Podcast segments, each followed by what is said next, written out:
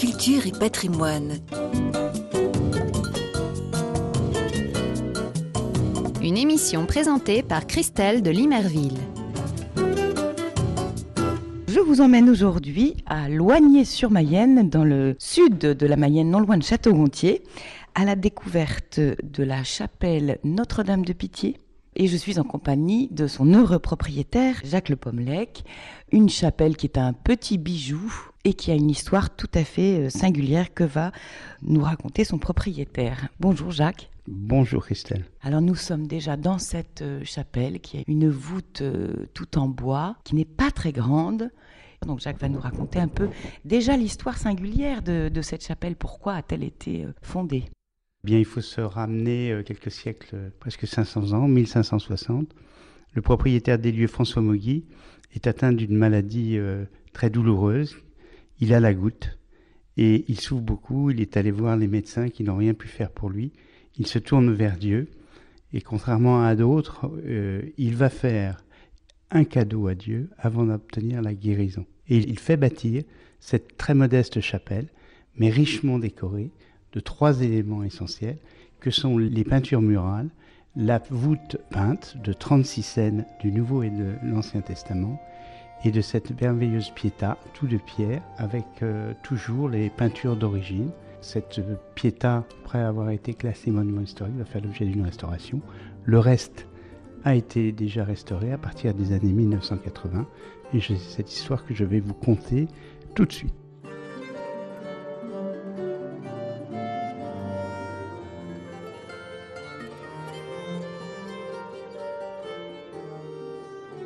On va peut-être euh, euh, partir euh, des origines. Donc en, 1980, quand on récupère la chapelle, elle est dans un triste état, elle est couverte de lierre. Il n'y a plus de porte d'entrée, les murs sont moitié tombés et la toiture, ben, écoutez, elle est, elle est percée. Quand on regarde à l'intérieur, cette chapelle a une voûte de bois. Cette voûte, il ne reste plus que l'armature. Toutes les peintures ont disparu, volatilisées. L'intérieur, euh, pour ce qui est de l'autel et de la niche qui contient la piéta, est couverte de moisissures verdâtres. Le lierre euh, qui euh, est sur le toit tombe en ramure jusqu'au sol et sur le sol, il n'y a plus de terre cuite. Cette chapelle servait à, à entreposer des petits veaux de la ferme. Alors grâce à l'épigraphie de la Mayenne qui a été fait par l'abbé Angot, hein, vous savez bien ça, grâce aussi aux écrits du, chanoine Coignet de Lenay, nous avons euh, travaillé l'histoire de la chapelle, son contenu. Et c'est là, nous avons euh, trouvé que, effectivement, l'abbé euh, Angot nous dit qu'il y avait le lambris qui était peint de 18 scènes doubles sur deux rangs. Et, et fort de ça, on s'est dit, mais, mais où sont partis ces lambris? Parce que s'ils étaient restés sur place, on aurait eu quelques lambris qui seraient restés. Mais là, il n'y avait plus rien. Donc on a questionné la direction régionale des affaires culturelles à Nantes et les services du département de la Mayenne. On n'a rien trouvé dans un premier temps. Mais six mois après, après de longues recherches, dans une salle du château de Laval, on a retrouvé un tas de bois entouré de papiers, euh, des papiers journaux de l'époque, 1923. Et c'est ces papiers et un écrit qui nous ont permis de valider que ces lambris étaient bien ceux du Vionnet. Et puis avec l'abbé Angot et l'abbé Coignet de Launay, nous avions les scènes. Et donc ils ont pu tout à fait réaffecter euh, ces lambris à la chapelle. Comme si c'était miraculeux, enfin incroyable. Mais oui, c'est incroyable. C'est vraiment étonnant parce que ce que nous ont dit les spécialistes, c'est qu'à quelques dizaines d'années près, c'était trop tard. Et donc il y a vraiment le doigt de Dieu, hein, je l'entends comme ça, moi qui ne suis qu'un instrument, je l'entends comme ça. Et donc on est parti sur la restauration de la chapelle. Et donc c'est arrivé euh, euh, dix ans plus tard où on a fait les extérieurs et ça donnait un joli ensemble. Et puis on a déballé toutes les lambris, ils étaient très abîmés. Et euh, sur les, la vingtaine de lambris qui constituaient la figuration, eh bien, il n'en restait peut-être que trois qui étaient dans un état euh, correct, trois, quatre qui étaient dans un état correct. C'est des petites lattes les unes euh, à côté des autres, de, de, 10 cm de haut à chaque fois. Quoi. C'est comme un pulse qu'il fallait reconstituer. Hein, absolument. Alors heureusement, on avait la description, je vous le redis, de l'abbé Angot qui nous avait décrit très clairement les scènes. Et alors le pulse a été reconstitué dans un premier temps. Puis, il a fallu faire travailler une société dans la restauration du bois.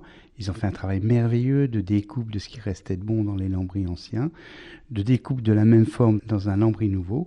Et ils ont repositionné euh, ces lambris un par un, une fois euh, terminés, restaurés, sur la voûte à l'endroit où ils étaient originellement.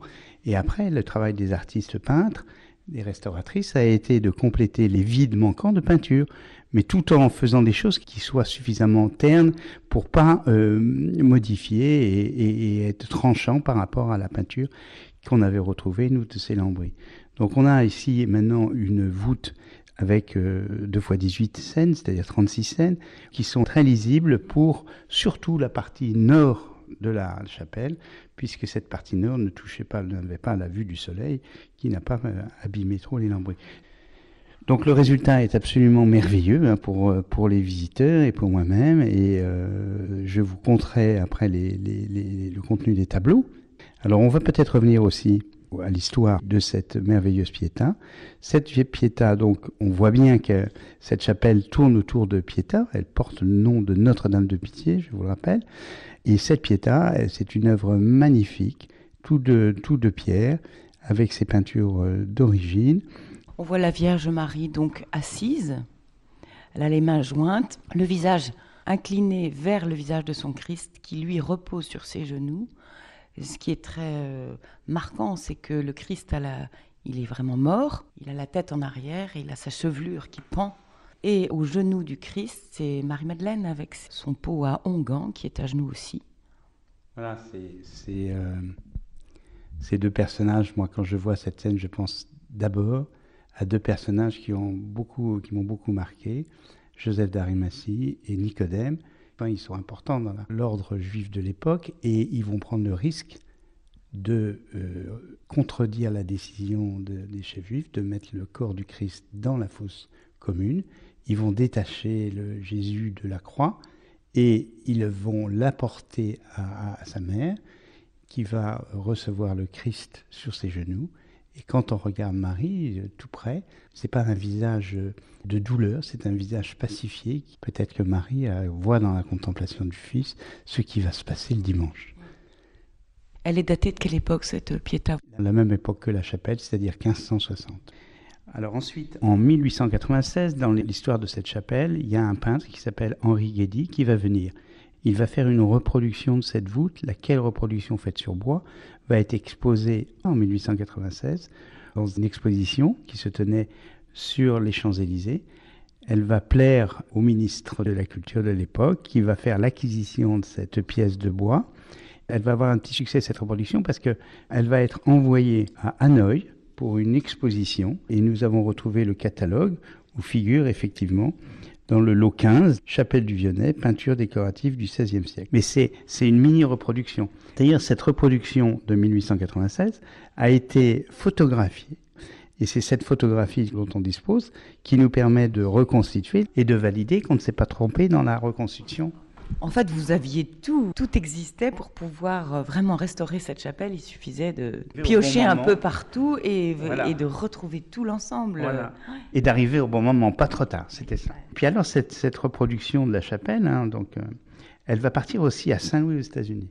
Donc après le Vietnam, Saint-Louis aux États-Unis, où on va avoir euh, dans le catalogue qu'on a retrouvé aussi, on va avoir le lot euh, parce que là c'est une exposition universelle, hein, c'est tous les pays du monde. Hein.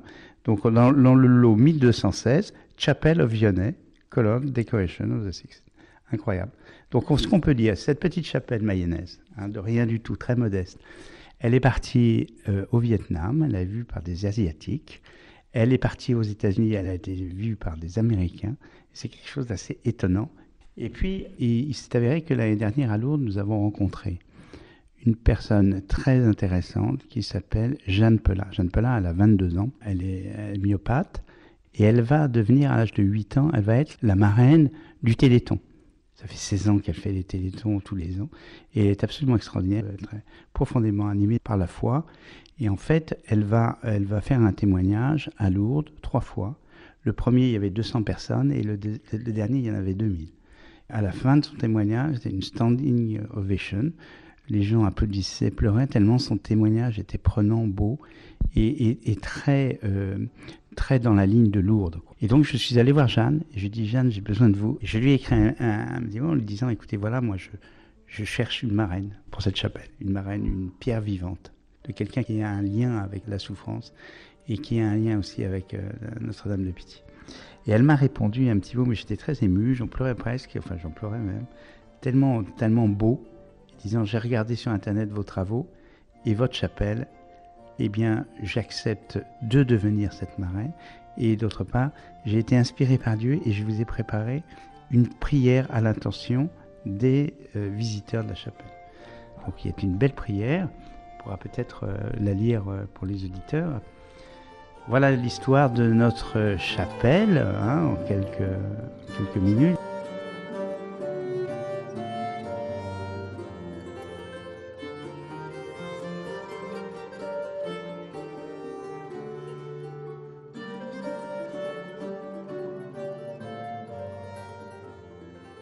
Êtes sur Fidélité Mayenne, je suis toujours à la chapelle Notre-Dame de Pitié à sur mayenne donc dans le coin de Château-Gontier, en compagnie de Jacques Le Pommelec. Et nous allons maintenant commenter les panneaux peints du XVIe siècle qui se présentent à nous sur la voûte de cette petite chapelle. Alors quand on ouvre la porte de la chapelle, on a 9 et 9 scènes, 2 fois 18 scènes. On rappelle ici en quelques mots, c'est l'essentiel de la foi catholique. Jésus, fils unique du Dieu vivant, qui est venu enseigner, qui a souffert sa passion, est mort, est ressuscité, est monté au ciel pour nous ouvrir les portes du paradis. C'est un résumé du credo en peinture finalement. Voilà, en neuf panneaux. Donc le premier panneau, on est à Gethsemane, au, au Jardin des Oliviers. Jésus sait qu'il va mourir, hein. il, a, conscience de, sa mort et il a conscience qu'il va porter l'ensemble des péchés du monde. Et donc on le voit, il est représenté ici à genoux un ange euh, vient lui montrer la croix et l'encourager. Et puis aussi les trois disciples qui dorment, Pierre, Jacques et Jean. Ensuite, nous avons la scène où Jésus est présenté devant le chef religieux euh, juif et entouré de soldats. Et là, les chefs juifs décident de le mettre à mort, mais pour le mettre à mort, ils ont besoin de Pilate, qui est représenté dans la scène 3. C'est un magnifique Pilate, on le voit euh, avec ses beaux vêtements, sa bourse, son sceptre représentant Rome. Et c'est lui qui va, dans la scène 4, on voit un Jésus qui a été flagellé. Il est en Christ de dérision. Il tient dans sa main un roseau en guise de sceptre. Il a la couronne d'épines et le manteau d'un soldat. Et chez Homo, on voit ce Jésus qui est très moqué par les soldats.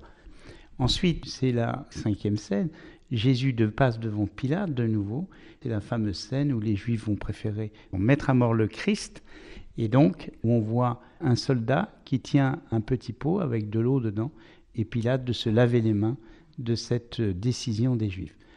La scène suivante, c'est un homme qui, annonce la mort de Jésus, et on passe ensuite sur un double panneau à la belle scène où euh, Jésus porte sa croix, il est épuisé, et on va réquisitionner Simon de Cyrène. La Cyrénie, c'est l'Afrique. L'Afrique, on verra, elle est très importante dans la vie de Jésus, en tout cas à sa mort et à son début. C'est une très belle scène avec des personnages qui sont euh, très réalistes. On les sent. Euh, on est vraiment déporté à quelques 500 ans auparavant. Hein les couleurs ont un peu disparu, mais le projet, c'est de redonner, de refaire, bon, sous forme informatique, hein, les couleurs d'origine. Enfin, dernière scène, c'est le, Christ ressuscité, qui est euh, chez Homo encore, et qu'on voit ressusciter, et qui va, euh, après que la pierre ait été roulée, qui va sortir du tombeau vainqueur. Donc là, c'est la dernière scène qui touche la voûte euh, du cœur de la chapelle. Donc on part de l'ombre avec euh, Gethsemane, et on va vers la lumière, vers le cœur avec la résurrection, comme les chapelles orientées. Voilà. Et toujours avec ce message, rappelez-vous que toute la foi est contenue dans, ces quelques scènes. Et puis alors on va repartir de l'hôtel et là on va nous dire écoutez vous avez cette foi mais si vous voulez aller plus loin dans cette foi voilà ce que vous devez faire. Et là on va nous présenter les quatre évangélistes. Là, on est au registre supérieur, on passe au deuxième étage de la voûte, oui. Absolument, c'est ça. On a les quatre évangélistes, représentation symbolique, voilà. l'aigle de Saint Jean, on va avoir le lion de Saint Marc, le taureau de Saint Luc, et vous voyez, on, arrive à lire les textes qui sont écrits sous forme ancienne. Alors, un excellent médecin, Luc, homme, la passion de Jésus raconta. C'est écrit en vieux français et c'est très amusant de voir, euh, par exemple, raconta, c'est euh, C-O-M-P-T-A. Et puis le dernier, donc c'est Saint Matthieu, qui est représenté avec un ange à tête d'homme. Ils sont tous avec des livres à écrire. Ils vont raconter la vie de Jésus. Alors ensuite, si on veut aller encore plus loin dans la connaissance, il faut lire les théologiens. Et pour ça, on nous a présenté quatre pères de l'Église. Le premier, c'est Saint Grégoire, qui va réformer l'Église, qui va beaucoup écrire. Ensuite, on va avoir Saint Augustin. On connaît euh, les confessions et, toute l'influence qu'il va avoir jusqu'à toujours même sur euh, l'enseignement euh, catholique. Hein. Et puis alors, on va avoir avant, on va voir aussi l'évêque de Milan qui va lui convertir avec sa, la mère de Saint Augustin qui va convertir Saint Augustin, Saint Ambroise, évêque de Milan. On disait lui qu'il avait de telles paroles qui étaient de douceur, de bonté, que c'était comme des, abeilles chargées de miel qui sortaient de sa bouche. C'est pour ça qu'il est devenu le saint patron des apiculteurs. Voilà. Et puis alors on a le dernier d'entre eux qui nous est représenté, c'est Saint Jérôme. Il avait acheté euh, une petite euh, grotte à côté de la, celle de la Nativité, et c'est là qu'il a, on lui a demandé effectivement de constituer le livre en latin de la Bible. Il a fait la Bible en latin, qui s'appelle la Vulgate, et qui est toujours hein, le livre qui sert de référence au Vatican. On le représente comme euh, un ascète. Il est demi-nu et il prie devant la Bible. Sur les neuf personnages qui vous sont présentés, il y en a huit qui sont assis. Et le dernier, c'est Saint Paul, debout, parce que c'est l'homme qui va être en mouvement, signe de l'enseignement. Il faut enseigner la foi qu'on a reçue, et c'est Saint Paul qui nous est représenté. Il est représenté avec, il n'est pas très grand, plus petit que son épée, ce qui est étonnant, et on le représente bien sûr avec une épée, parce que citoyen romain, il ne pouvait pas être mis à mort comme tous les autres, qui étaient mis dans des, mangés par des lions, euh, tués par des gladiateurs, ou bien euh, cloués sur des croix. Un citoyen romain devait mourir par l'épée, donc donc voilà, donc je rappelle, les neuf panneaux du bas, c'est le rappel de la foi catholique euh, condensé. Les neuf panneaux du haut, c'est, si vous voulez aller plus loin dans la foi, voilà ce qu'il faut faire. Donc les neuf panneaux du bas de la deuxième partie de la voûte, celle qui est plein sud, au-dessus de la porte d'entrée de la chapelle, ils sont bien plus abîmés. Il y a, euh, on peut dire, euh, cinq scènes qui sont quasi inexistantes. On va partir de la scène la plus proche du cœur qui montre Ève au Jardin d'Éden. La scène suivante, c'est la scène de la fuite en Égypte. L'Afrique est très importante, et au début et à la fin de la vie de Jésus. La scène suivante, c'est euh, ce qu'on appelle des, des Sibylles, ce sont des prophétesses, qui ne sont pas des personnages des textes bibliques, mais qui ont prévu la venue de Jésus. Et celle qui est représentée, c'est la Sibylle Europa. On voit avec son glaive là, qui avait annoncé cette scène du massacre des, innocents. La chaîne suivante, c'est euh, Saint Blaise, un saint absolument extraordinaire. Il va, il était docteur, il va être, euh, on va lui demander de renoncer à sa foi. Pour cela, on va l'attacher à, son bois de supplice et puis on va lui euh, arracher la peau avec des instruments qui servaient à carder la laine, des, sortes de râteaux, et lui de, de dire à ceux qui vont le supplicier, écoutez, à l'idée de savoir que dans quelques instants, je vais voir mon Créateur. Vous pouvez me faire souffrir tout ce que vous voulez, je m'en fiche royalement. Vous voyez, le fait euh, de savoir qu'on va voir Dieu nous fait supporter bien des choses. Du fait qu'il ait été euh, supplicié avec des, instruments qui servaient à garder la laine, il va devenir le saint patron de les, tout ce qui tourne autour de la laine, les fabricants de laine, les vendeurs de laine, et même les troupeaux. Il est le saint patron des troupeaux. Il va être aussi le saint patron de tous ceux qui ont des maux de gorge, puisque sur le passage de là où il habitait jusqu'au tribunal où il va être jugé, eh bien, il va guérir un enfant qui a un os dans la gorge, et depuis, euh, toutes les personnes qui ont des maux de gorge le prient. Ensuite, on a sur une double scène le moment où Jésus commence sa vie publique. Il rentre au temple de Jérusalem, les marchands se sont installés, et Jésus euh, va entrer dans une grande colère, et on voit cette belle scène où Jésus a un fouet, on voit les tabourets qui sont renversés, les cages aux oiseaux renversées aussi, il y a des pièces de monnaie qui sont tombées aussi, des marchands qui sont effarés. Et sur une frise au-dessus de cette scène, il y a marqué Soli Deo Honor et Gloria. Ici seulement, tu dois honorer et glorifier Dieu. Des scènes manquantes, après on a un Saint-Roch. Et là, on revient ensuite à la première scène près de l'hôtel, où il y a là uniquement la tête de notre François Mogui, le fondateur de la chapelle, et le dernier petit mot de sa phrase qu'il avait fait écrire, hein, Mon Dieu des grands travaux faits en ce lieu, si tu veux bien avoir santé de ma goutte. C'était faire présenter implorant la miséricorde divine, si tu veux bien me guérir.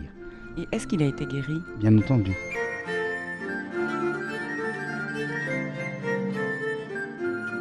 Ensuite, c'est la scène de la paille et de la poutre. On voit un personnage debout et il rentre son doigt dans l'œil d'un personnage qui est assis. Donc il lui dit, écoute, tu vois, tu as une paille dans ton œil. Mais lui, ce personnage debout, ne voit pas qu'une énorme poutre lui rentre dans l'œil. Voilà. Oui, c'est vraiment très imagé. Un côté naïf qui est très touchant et très clair en même temps. On devine les couleurs d'origine, hein, c'est un peu mieux conservé.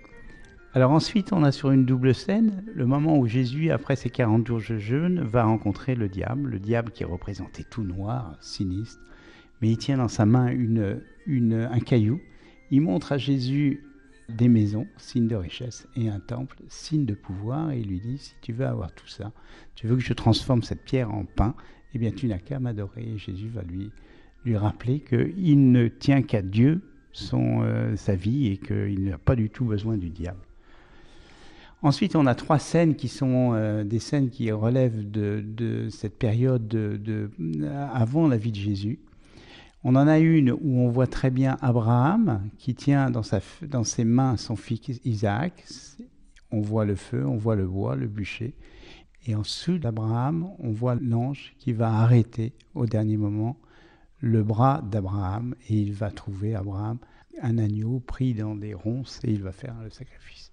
De même, vont aller jusqu'au bout de l'amour de, Dieu Daniel qui va être dans une fosse au lion.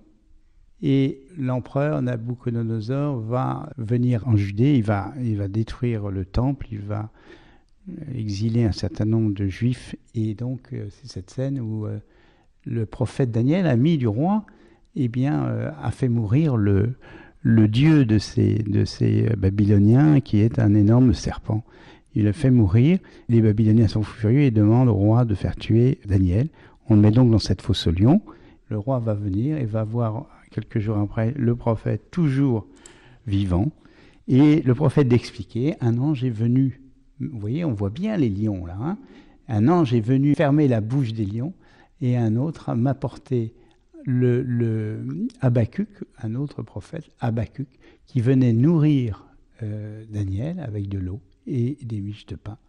C'est cette belle scène où on voit donc les lions, Daniel, Habacuc et l'ange. Et puis celle d'avant, c'est la même scène qui va se produire différemment. Et la dernière des scènes, qui est là pour moi là, une des plus parlantes pour nous chrétiens et plus en lien en fait avec Notre-Dame de Pitié, c'est la scène de Job. Dieu a donc convoqué les anges et le diable et lui a dit, voyez comme Job même, il, il respecte mes commandements et comme il est charitable avec tout le monde. Et le diable, qu'on voit représenté sous une forme très parlante, et il va dire à Dieu, bah, écoutez, euh, Job, il le fait parce qu'il est riche et il est bien portant. Et donc Dieu va permettre à Job de lui retirer et la santé et la richesse, mais en lui disant bien, tu ne tueras pas Job. Et cette scène-là, qui est magnifique, est très belle parce qu'on la voit très bien. On a à droite la femme de Job qui lui fait des remontrances. On voit bien son bras énergique. Hein. Job est assis sur son tas de fumier. Il est malade, il a la lèpre, il souffre terriblement, il a les bras euh, joints, comme s'il était toujours en prière. Il a la barbe, il fait pauvre, malade. Et au-dessus de tout ça, on voit un diable qui regarde ce qui se passe. Et là, euh, la femme de Job va dire à, à Job, écoute, ça suffit, tu souffres trop.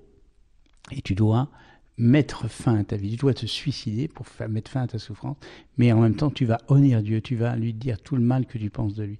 Et Job va dire à sa femme, Dieu a donné, Dieu a repris, mais béni soit le nom de Dieu, car si l'on considère le bonheur comme un don de Dieu, pourquoi ne pas considérer le malheur comme un don également, qui nous permet de progresser dans la foi, de progresser dans l'amour? Quel enseignement, hein, quelle richesse. Tout est contenu presque dans cette petite chapelle si précieuse. Merci beaucoup Jacques Le Pommelec d'avoir permis aux auditeurs de visualiser grâce à vos descriptions toute cette voûte peinte à la chapelle Notre-Dame de Pitié de Loigné. Eh merci beaucoup, Christelle. Euh, j'espère qu'effectivement, elle pourra rayonner cette chapelle, parce que c'est sa vocation. Merci. Pour visiter la chapelle du Violnay à Loigné-sur-Mayenne, près de Château-Gontier, vous pouvez aller sur le site chapelleduviolnay.com. Et bien sûr, elle sera ouverte aux visiteurs pendant les journées européennes du patrimoine.